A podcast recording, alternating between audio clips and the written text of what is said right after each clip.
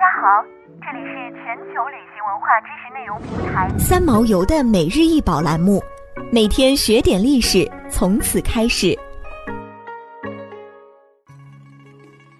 每天学点历史，从每日一宝开始。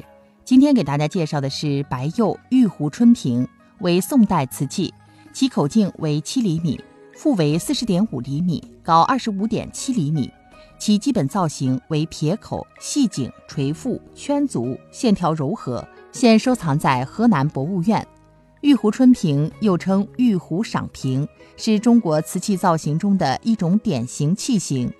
这种瓶式又可称之为胆式瓶、长颈瓶、鹅颈瓶、鹅项瓶等。虽素面无纹，但因为瓶式美好可爱，曲线转折自然流畅。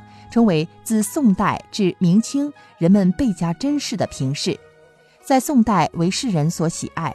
不同窑厂如定窑、钧窑、耀州窑、龙泉窑、景德镇窑等竞相烧制，以满足人们的需要。宋辽金时期，玉壶瓶的釉色包括白釉、青釉、黑釉、白地黑花等不同种类。玉壶春在宋代后虽然作为酒瓶使用。但也有插花的功用。北宋曹祖临江仙有“青锁窗深红受暖，灯前共道金樽，树枝梅尽玉壶春”，可见玉壶春瓶也可作为花器使用。玉壶春瓶发展到明清时期，以作为陈设器的面目而出现，陈设观赏的功用成为其制造的主要目的。乾隆以后，玉壶春瓶烧造逐渐减少。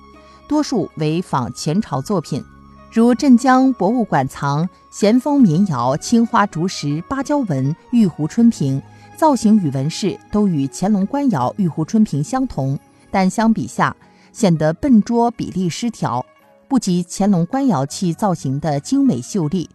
根据唐代司空图诗品典雅，有玉壶买春，赏甘雨如屋，座中加饰，左右修竹的记载。玉壶春瓶可做盛器，亦可做插花之具。中国人对花草的热爱源远流长，花草是人获取美感与表达情感的重要的媒介。插花作为一种艺术形式，则更讲求花的选材、保鲜、搭配、造型、构思与情感表达。相比于盆栽，插花艺术的诞生则较晚。南北朝时期，插花艺术才具备雏形，但多为佛前供花。隋唐及五代时期，插花艺术日益发展与完善，形式日渐丰富。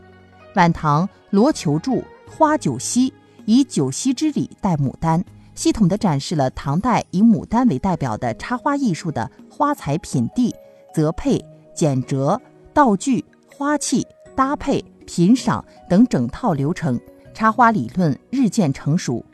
宋代插花艺术进入鼎盛期。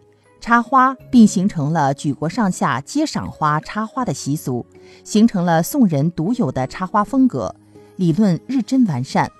插花不是宋人的首创，却广为宋人喜爱，形成了举国上下爱花、赏花、插花、赠花的习俗。宋人对花的需求不仅是宫廷宴会、外交礼仪等正式场合，民间的节庆、婚丧活动、日常生活都要消费大量的鲜花。